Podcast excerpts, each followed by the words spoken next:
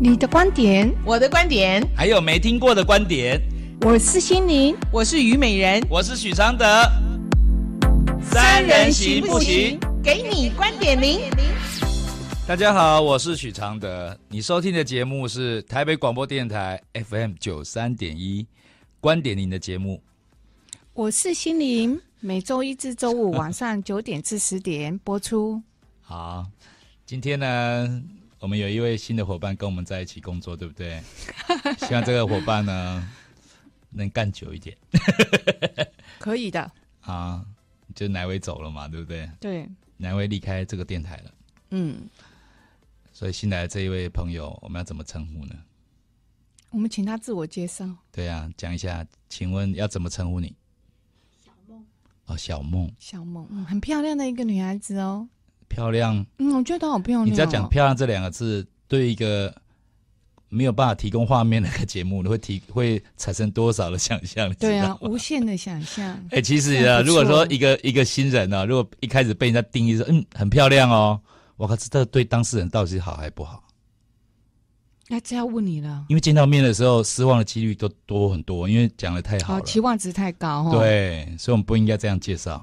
没有啊，他们也看不见小梦，所以那种想象无限也。我们不要害到他，就万一如果遇到小梦，我要发现嗯，啊，可是人家小梦就很漂亮啊。那是我们的标准啊，哦、对不对？嗯，这样会害到他。我们跟他讲说，嗯，小梦很丑，还有全身会发臭。如果一见到面，哎，很漂亮，然后又香香的，这不是加很多分吗？嗯。所以有时候人生呢、啊，就是就像介绍一个人一样，其实有很多美感哎，嗯，对不对？有很多重点要重视的。哎，你的卷舌音都教，我都教不会，你觉得我还能教什么？我是例外。好，你是他是例外。嗯，我教大家就是说，其实其实要给予哦，要懂得对方的感受一点，这个给予的成功的几率比较高。嗯哼，啊。然后这给予呢，如果能细腻一点呢，我相信得到的那种感动的几率也会变高。嗯。然后我们人呢、啊，就是互动啊，如果能产生感动，才是值得追寻的一个标准嘛。嗯。而不是说，嗯，要得到你希望得到的，或者是就跟上主流的，嗯，或是让人家有好感的，立刻有好感的。你知道我们写歌词啊，常常就就会有一种这种考虑，比如说，是要一开始就惊天动地的，还是要慢慢慢慢慢，好像很平静的一件事情，然后到最后他一句“嘣”，让你掉进地狱的感觉，就产生一个强烈的对比。所以有时候，有时候我们对人的那种沟通啊，跟言语啊，也是需要这种创作力的呢。嗯，所以常常写东西很重要。有助于你的表达。好，我们今天这封信呢，嗯、是个小兔子来信的啊。他说：“老师好，收听观点零有一段时间了，和他相识在打工的场所。那年我十六，他十八，分别在不同的学校。他是我的初恋，但只维持两个月的时间。在一个星期日，他打电话给我提分手，我忍住哭声接受。为此，我初恋。”但只维持两个月的时间，哎、欸，不，我哭了半年。为此，我哭了半年，每天上学都是肿着眼睛，浑浑噩噩。在这半年里，我思考很多，十分想念的时候就写信给他。虽然他就住在我家两公里的距离，我忍不住想念的时候就散步到他家楼下，抬头看看三楼，期待着不期而遇。最后，我写信告诉他，有一天我会在。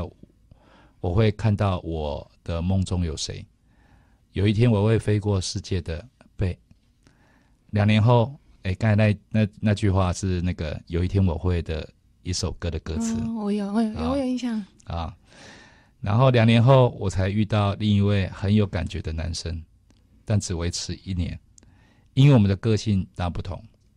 他爱出去玩，我从小就恋家，即使他哭着求我别分手。我也还是哭着拒绝了，然后不久我就遇见现在的先生。为了汲取教训，不想再重复上一段那种那样个性不同的对象，先生和我一样也是居家型的人。我们只有用钱的方式大不同，他天性就很节省，但先生能包容我爱买东西的个性。其实我很会理财、管理、赚钱，彼此财务是合在一起的。在工作和日常生活的问题也都在这二十三年之中。交往五年，结婚十八年，先生家里有事业，慢慢的走过来。就在我二十七岁那年，因为工作关系，再次和初恋男友联系上，他主动要约我吃饭，我心里很激动。这么多年，我还是不曾忘记他。我以为和别人交往、结婚就等于释怀他了，其实并没有。原来他一直存在我心里某个角落。然后就在这样开始和别人一样的故事。三十一岁，先生要我离婚，因为被先生发现和另一人的暧昧邮件。我因为男友冷落我而找的替代，不否认是婚姻和公事事事交杂在一起。面对生活，我却是软弱了。但半年后，我和先生再次复婚。经过我苦苦哀求，我也保证和邮件的那人断绝来往。但我狡猾的继续和初恋男友保持断断续续的关系，直到三十四岁。在我三十五岁带着孩子举家和先生在异国打拼的时候，我冷漠处理、冷处理男友的 MSN。他和我一样，同年结婚，也有同年龄的一女一子。当事业稳定后，我健康出现问题，想要喘口气，心思又飘到男友那里。三年后，我主动和他联系，直到现在四十三岁。实际相处的十多年的时间里，和男友彼此默契就是都不能被另一半发现。我也明白，表示他无所求，做爱做的事，是因为他是一个很重感觉的人。但我不是正面耐心。我也想，我也会想过，如果我当他的原配，会是怎样的日子呢？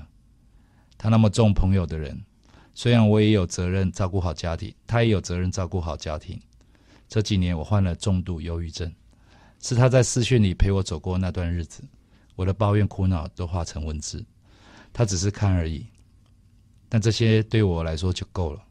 在最忧郁的那一段时间，有机会和他见面。在车上聊着聊着，我鼓起勇气把藏在多年心里多年的想法告诉他：“如果你没有另一半，我们就在一起。”他马上说：“好。”天哪，我终于可以确认他和我想的是一样的。经过两个月，在失去你的来来回回回回中，我感觉不对劲，再次确认他也曾经回答得好，果然应验了我的第六感。他说：“他只是希望我们彼此的家庭都能好好的，就这样而已。”当下看到这些文字，我的脸马上涨红，好像被深深打了一巴掌。他又传来一句话：“我们还可以再联络吗？”我很没有用的说：“可以。”老师，我不知道为什么自己拿他没办法，我对自己也没办法。有时候心里对先生也有愧疚，但就是无法让他完完全全在我心里消失。我该怎么做才能让他不再存在我心里呢？我也想好好的、认真的对待先生，因为先生有感情洁癖，不会外遇，更不会买春。我的孩子也很乖巧伶俐，经济条件已是财富自由。我也知道，如果如果如果真的变成他的原配，也许结果不如预期。但我就是想不出办法，做不到让他消失在我的世界里。好，这边补充一下，来信的是双子座。然后先生是巨蟹座，男朋友是双鱼座。啊，我们来先听歌，我们待会来请心理老师先回答。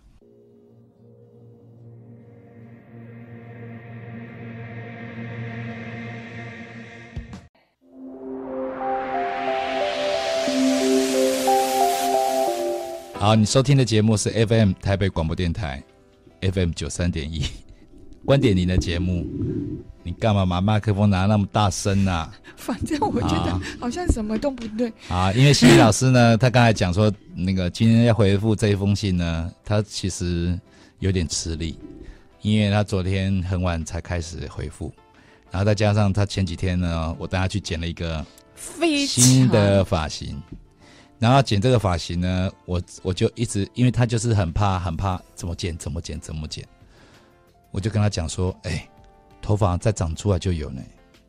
那第二个是你要你要你要既然要新的哦，你就不能有很多限制呢。你不能说啊，这不能这样，不能那样，不然那哪有什么新的可能？那第三个是只要是新的，一定是你会让你不安、不习惯的，甚至也不欣赏的，对不对？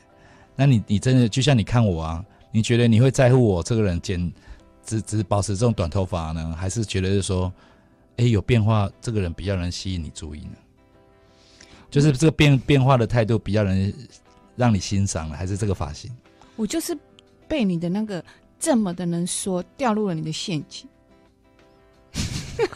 结果我从我的长头发快到腰，剪到了耳朵，你觉得变化大不大？当然很大。你一直把窗帘挂在脸上，挂那么长的窗帘有什么意义呢？哎，漂亮的窗帘对家庭的装饰很起很大作用。我觉得再好看的美女啊，都娶进门啊，其实还会一直觉得哇，就是惊艳万分的心情，觉得机会有多少呢？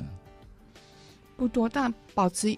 一个水平的水准也是，你不是保持一种，是保持你习惯的一种美感啊，惯性的美感。对啊，我留二十几年，对不对？我没有剪过。你觉得人生这样子一直重复着有什么意义呢？嗯，就是这样子，就是这样才剪啦。如果你真的有意义，你还会想要换新发型吗？就已经腻了，已经腻到你连这么关心的人都已经觉得不对劲了。其实很多人都是犯了这个毛病。对，好，我们来回一下这个戏。那个是哎，那个设计师说不只是我，他说每次要去剪头发的女生，嗯、本来都是鼓足勇气的，结果到了设计师面前，哎，我不能这样，我不能觉得，我不能啊。结果，结果他说十个里面九个都是回去原来的样子。所以可见人呢，这是你知道我那天我那天只是跟那个他讲说，你新的发型呢，就一定是你不习惯，你会不安的干嘛？你知道那个发型师怎么说吗？嗯、他说好想把这个录音录下来。给每个来剪头发的人听。他说：“他说，他说，他都不知道怎么回应他们。嗯，九个都一样的出来。好了，希望今天你有领悟哈。好，嗯，这个这小兔子，小兔子啊、哦，嗯、你可能对你的你的生活哈、哦、没有了感觉哦，所以你就一直向外去想要去捕捉一些东西回来填住那些缺哦。”而你选择了往男女之情这一方面去了，因为它是刺激性的、戏剧性比较强的，但却也是伤伤害性最大的。因为所有你的做，终究还是会回到你自己的身上的。如果你的生命是需要动态性的、多元化的，那你可以往较比较具有刺激烈性的活动去发展哦，例如。野战射击啊，潜水啊，赛车啊，这种机动性很强。万一万一到野战射击场又遇到一个哇好帅的男生怎么办？怎么办？那有些地方可能还是不要去比较好，比如健身房啦 之类的。太养眼了。对对对，就会让他就是。太轻易获得一些产品，可是他会更激动的去激烈他自己某些东西释放掉。啊就是、反正那个地方，也许你问你你那个人人能能克制住，也许就就学到这个能力了、啊。对啊，对不对？对啊，你总不能一直在那些荒郊野外的地方过日子。那那我他他的那个欲望会更强。对对对，好，继续。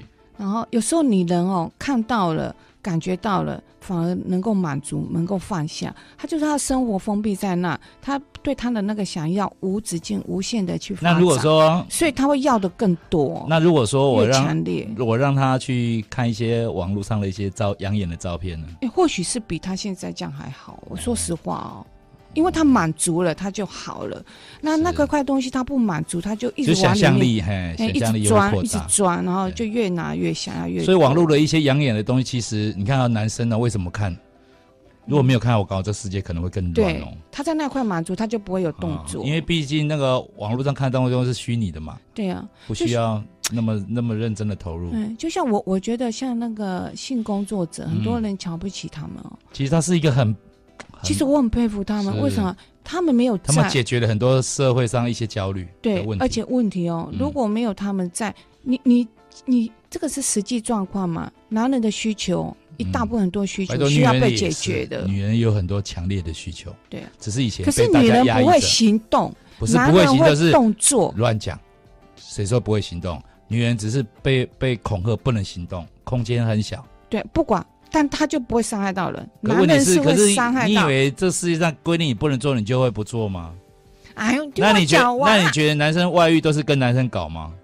还不是跟女生搞？不是，我现在讲的是这一块性工作者，哦哦、对不对？然后如果说没有这一群人的帮忙跟服务，我们一般的女孩子其实是会处在很多危险状况呢。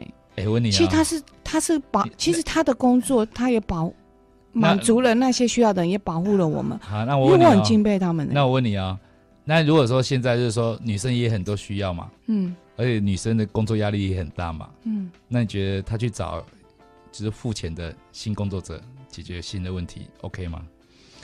会不会比这样的外遇 OK？其实比较简单啊。可是不鼓励啦，那当然，因为这种东西，磁场能量。你看这个社会上就是充满了不能说的话。如果你真的需要，不鼓励就不鼓励就表示什么？哎，这是对的哦，只是不能鼓励。但你要小心。拜托你，你你你你，结婚那么危险，你也没有也没有见你那么积极，劝人家要小心哦，不要结婚哦，很危险哦，要小心哦。你会这样劝吗？真的。那比较容易生病，你自己要保护好自己。你觉得？我觉得结婚才容易生病呢、欸。那个可能外 那个乱花钱的，搞不好是得性病的。这个是心病跟性病都可能会得嘞。婚姻里面，哎、欸，老公外乱搞回来，传染给老婆多的是这种例子好不好？对呀、啊，哼。你看还有比结婚更危险的事情吗？啊，你要继续讲，我一直打断你。我讲到哪里？啊，请讲。例如，你可以去参加一些野战射击啊、潜水啊、赛车啊这种机动性的活动、运动哦。你不要再走静态了，是静态会胡思乱想。嗯，你把你自己的动转换成活动，哦，而非自己的需要而伤了家人，也伤了他人。最后最大的伤害很可能就是你自己哦。别对自己是如此的哦。善待别人是对你自己最大的关怀哦。是，福福报放着你，你不用哦。业力不来，然后你自己去找哦，你自找。建议的方法就是让自己动动动。你的生命本质是需要多变化的，所以让自己不断的去参加各种动态性很强的活动哦。一旦新鲜感过了，你就马上再去找另一个活动。你别让自己停下来哦。透由这样的动动动，你自己也就会累了。渐渐的，你的动得到了满足哦，你的静就会升起来了。嗯，你的意思是说，把这样的一个欲望呢，变成另外一个活动，而不要变成一种关系。对，对，意思是这样。嗯，因为你看他的关系，嗯，其实关系有时候是缘分的到来，但他的关系是比较嗯混杂。嗯，来来去去，然后拖拖延延，就像就像我我为什么会这样比较？因为我有走进去去看啊。嗯，那我觉得说，今天你你跟你的前男友，你们有家庭了啊。事实上，如果你们缘分到了，你们有需要，那可是你又在你的心里心里心目中，你又希望他能够放掉他的家庭跟你在一起。可是其实你自己是办不到的。可是你过度的去期望人家。其实你已经变成掠夺了，嗯嗯嗯，因为你今天你可以办，你不能办到的事情，可是你却期望人家去办到，可是人家没有办到，你又要受伤，然后，可是换个立场叫你，你也没办法做，所以我觉得你那个某方面的他的一些东西不被满足哈，就会那个掠夺跟索取的东西会越来越强，越来越强，强到你最后你自己都没有理智哦，嗯。你这个也要人家那样，你自己又办不到，然后家庭也被你受伤，你人生后来一团乱。那就是他现在是很福报哦，他经济也很好，孩子也很好，老公也很好，所以还没有出事啦。对，都很好，福报放在那里。有啊出过一次了，他复婚了，不是？他已经被抓到一次了吗？有一次的，不见得有第二次哦。所以福报放在那边，你不用，你业力不找你，你自己一直要冲着去。那我觉得他是心心境状态的问题。好啦，我们来听歌，待会听我不一样的回复。好。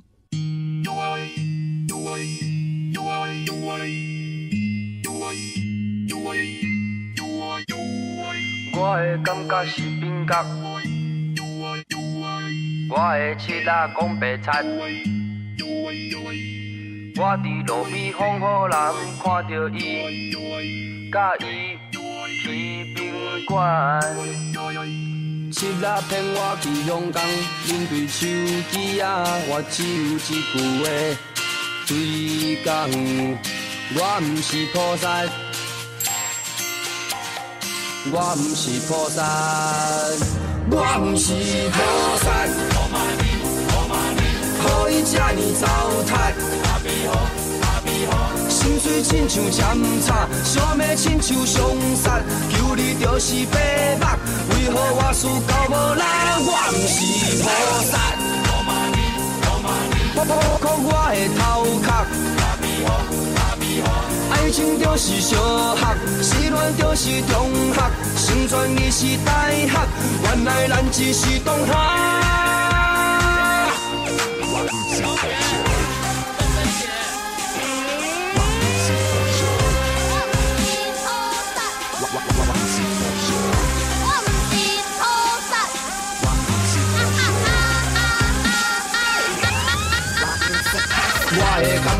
感觉是冰角。我对你阁有感觉，做袂到，做袂到。勉强你爱我受难，不如你甲伊去香港。今麦我无力祝福，面对手机啊，我只有一句话对你讲：我毋是菩萨，我毋是菩萨，我毋是菩萨。但是我的努力，做袂到，做袂到。人生爱学回头，痴情固执无效，心爱的想要走，终究会爱袂到老。我毋是菩萨，哭哭我的头壳。爱情就是小学，是乱就是中学，成全你是大学，原来咱只是同学。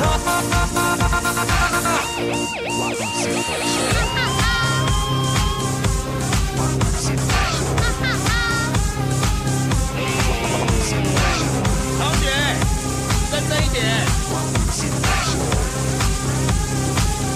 我不是菩萨，何以这呢糟蹋？心水亲像针插，小妹亲像上山，求你就是白目，为何我事到无力？我不是菩萨，哭哭我的头壳。爱情就是小学，失恋就是中学，成全你是大学，原来咱只是同学。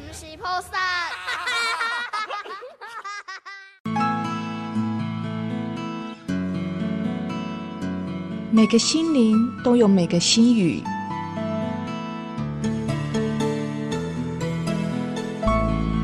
小小的心语。大大的不同，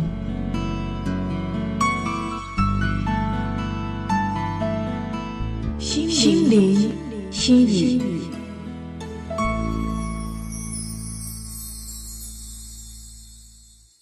因为爱过，所以放过。毕竟相爱一场，不要最终心里都带着伤，所以分开时也要华丽转身。别让彼此都变得面目可憎，爱得起，放得下。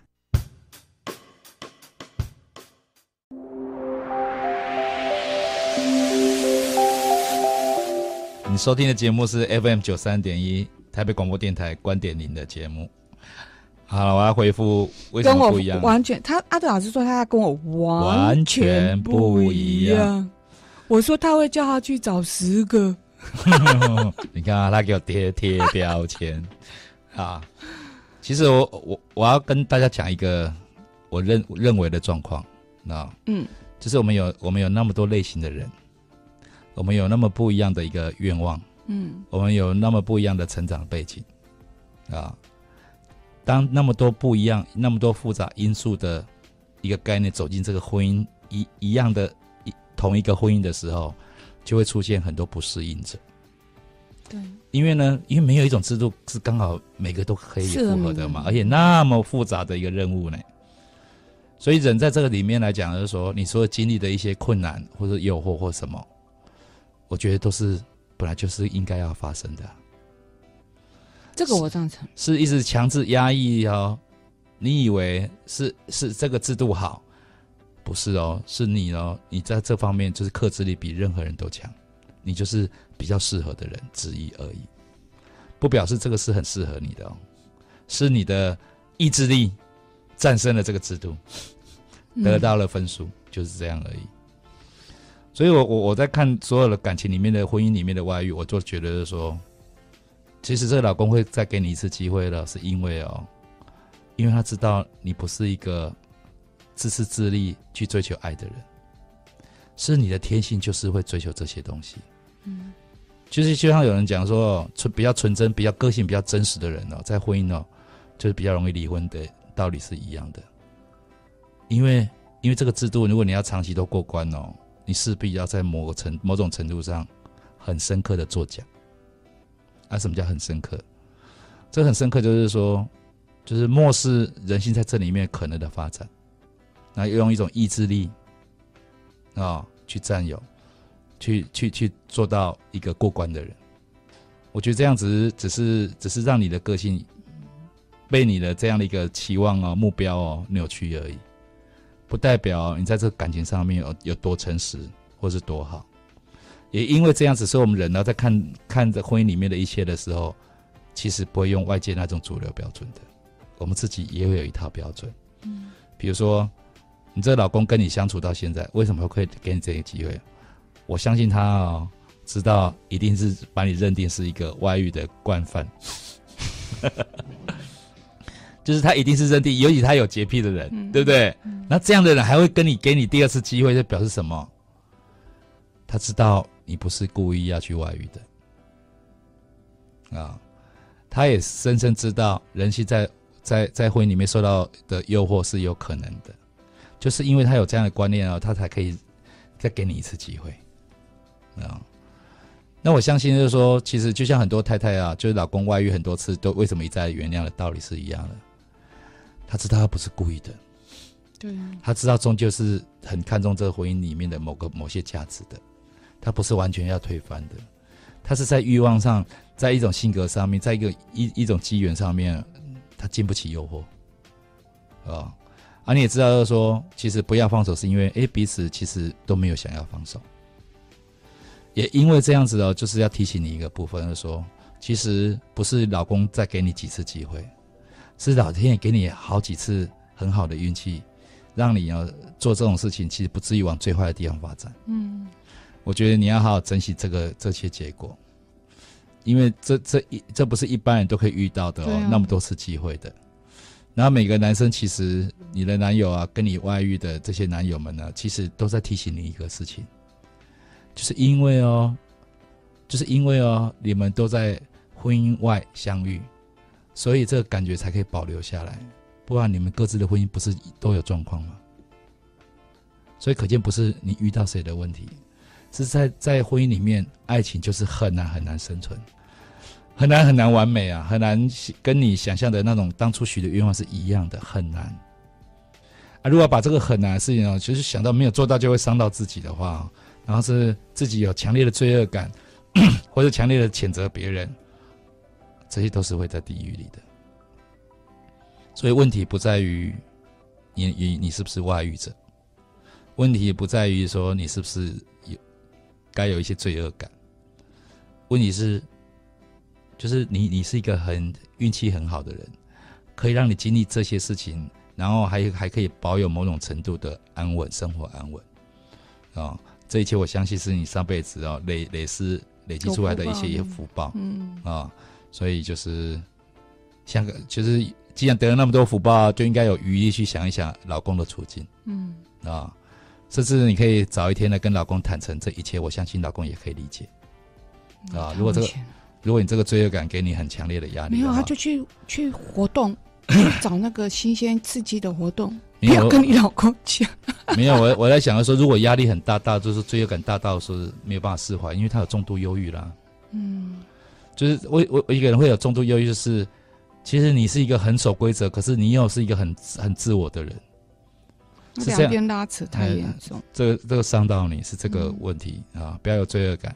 人生的经历哦，不表示哦，你做一个忠贞的人就是比较诚实、比较好的人，不见得是哦。介绍他，他他如果去做这些比较刺激性、激烈性的活动哦，嗯、就说，比如说好，你你现在去潜水，当这个潜潜水你已经会了，你没有新鲜感，你就赶快转换成去赛车。其实我一直觉得他这样子的话，反而他的忧郁症会被拿走。他不要静态，嗯、然后又在，因为忧郁症就是什么乱想想出来得的病。没有没有，我觉得啊，你就把它释放释放释放。我觉得忧郁症一定是一个矛盾者。对啊，这是什么矛盾？就是说他他舍得跟不舍得的东西，他都一把抓，紧紧的抓住，他都要嘛，紧紧的抓住，然后就想到那边的危险，那边的不好，啊、这边的，因为他两边都很贪婪啊，两边一旦做不到，两倍的罪恶感都会压在他身上哎、欸嗯、，n 倍，有时候不只是两倍。嗯，好吧，听歌。好。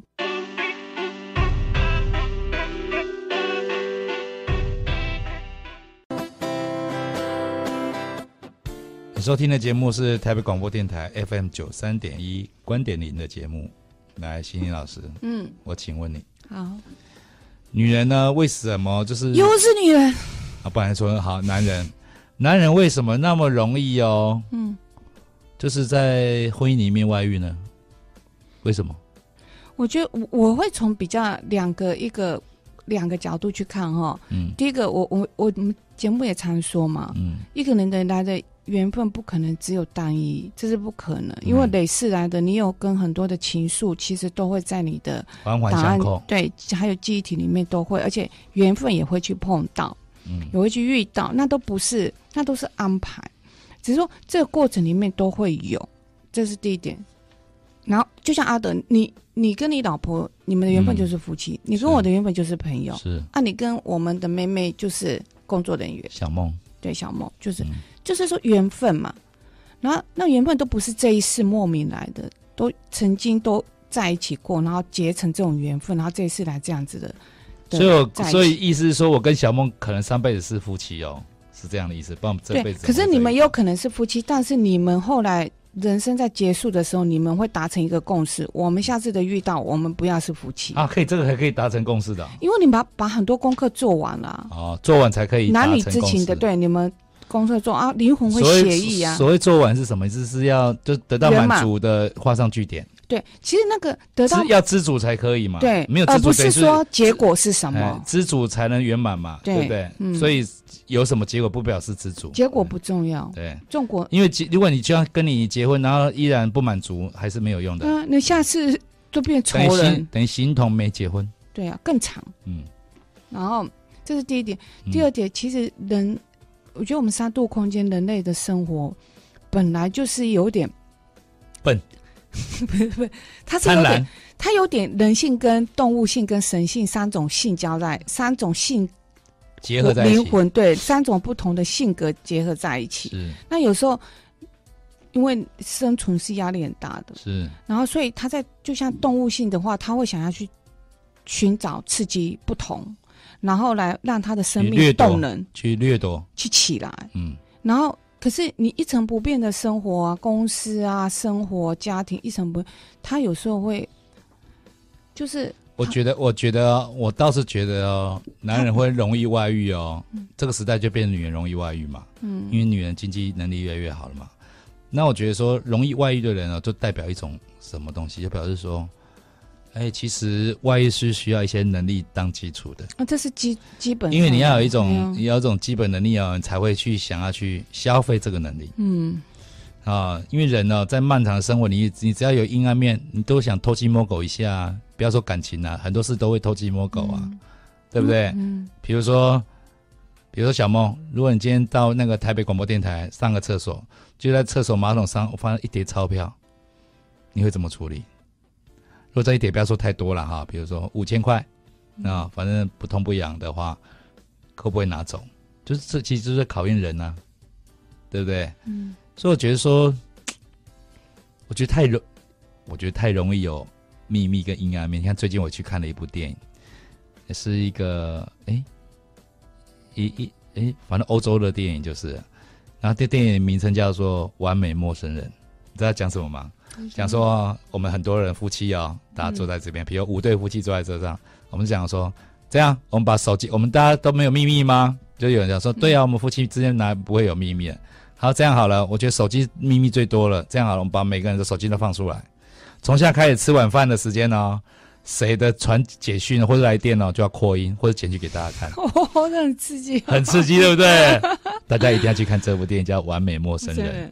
我告诉你啊、哦，那部电影啊，如果你跟你的另一半去看，不管已婚未婚，保证你从头到尾都会很紧张。因为他因为每因为每个玩这个游戏，因为每个问题都超刺激的，而且是那种。好，我举个例子哈。嗯。你知道这个这个来信，你不要以为都是第三者或干嘛，有时候会来来什么联络，你知道吗？一来就因为扩音来，也不知道是在讲什么，一扩音就说：“哦，姐，你打电话来干什么？”他说：“你跟你那个你那个老公哦，你一毛钱就不要再借给他。”啊，他上次什么呢？就把这个账全部讲出来，对不对？嗯、你想哦，在陌生人面前，自己的家的家务事被全部摊来讲，嗯、是不是很恐怖？啊、所以大家可以去看这部电影，叫做《完美陌生人》。等下写下来，今天就去看看完再回去。嗯、我要看那个你你的名字，你到底这几天还没有看哦？根本没时间。好啦，反正头发心情不好，什么事都不想做。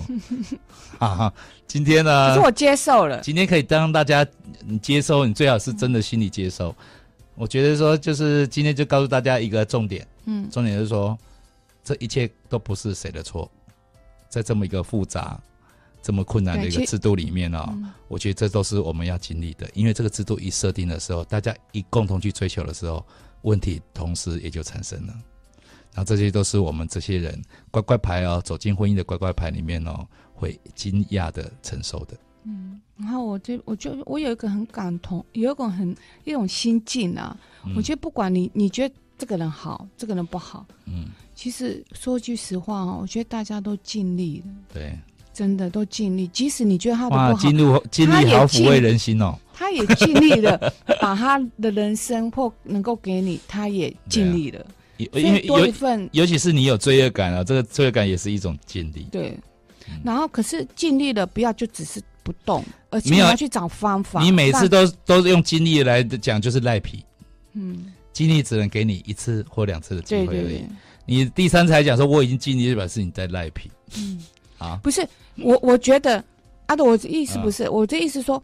当我们去看待别人怎么对待我们的时候，你要我们要很清楚，人家尽力了。是可是你对你自己不能尽力哦。对。你对你，如果我告诉我我尽力了，就是赖皮。你生对赖皮，你生命就停止了，永远不会改变。我们不要提醒赖皮的人，就让他继续赖皮。